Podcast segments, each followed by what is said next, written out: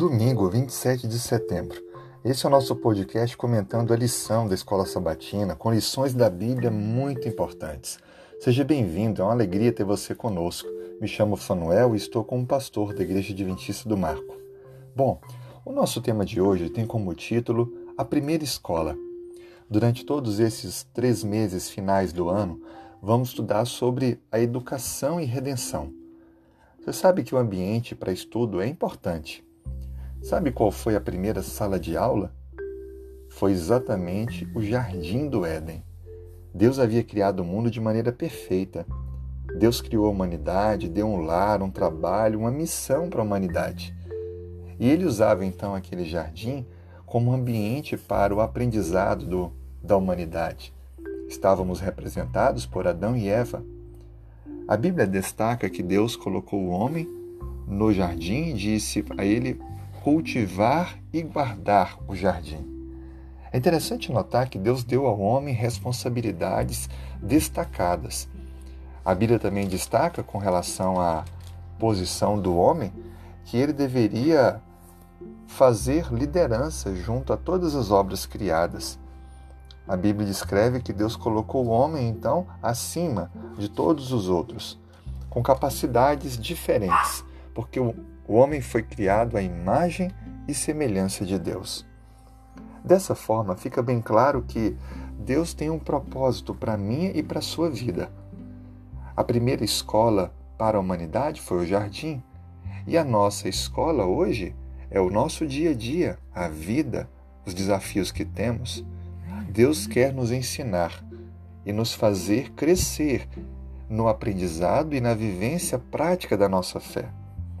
Saiba que você tem um propósito em sua existência. Deus quer fazer de você um instrumento de salvação. Assim sendo, Deus sabe daquilo que necessitamos e do quanto podemos desenvolver e permitir ter o caráter transformado pelo seu amor.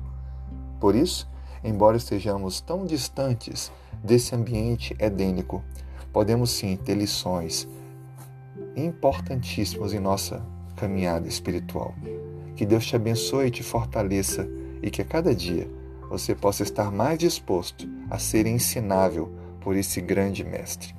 Tenha um ótimo dia.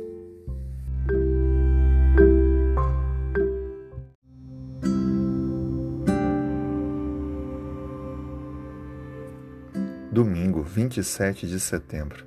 Se puder, feche os olhos para falarmos com Deus. Senhor, Iniciamos esse momento de oração reconhecendo quem tu és, poderoso, criador, onipotente, onipresente e onisciente. Não há outro igual a ti. Nós louvamos o teu nome, Senhor, porque tu estás conosco, atendes os nossos anseios, ouve as nossas orações, nos fortalece em nossa caminhada Faça presente em nosso viver, nos corrige em nossos erros, nos ensina o teu querer, abre portas, cura doenças, traz respostas nos momentos mais difíceis, dá sentido à nossa existência, traz esperança e crescimento em fé.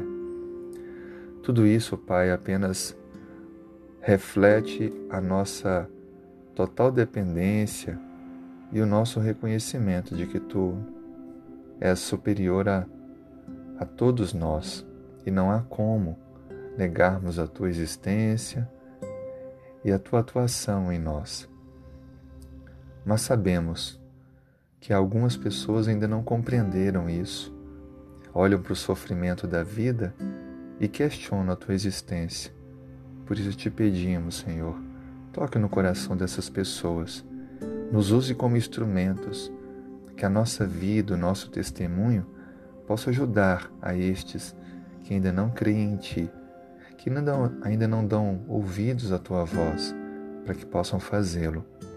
Torne-nos, ó Pai, instrumentos para alcançar essas pessoas, especialmente os que estão bem próximos de nós, familiares, amigos, vizinhos, colegas de trabalho de estudos. Perdoe, Pai, nossas limitações e falhas e nos ensine a cada dia a vivermos pela fé. Atenda todos os pedidos do coração da pessoa com quem eu oro agora, para que ela se sinta totalmente respondida pelo Senhor. Tudo isso nós te pedimos, em nome de Jesus. Amém.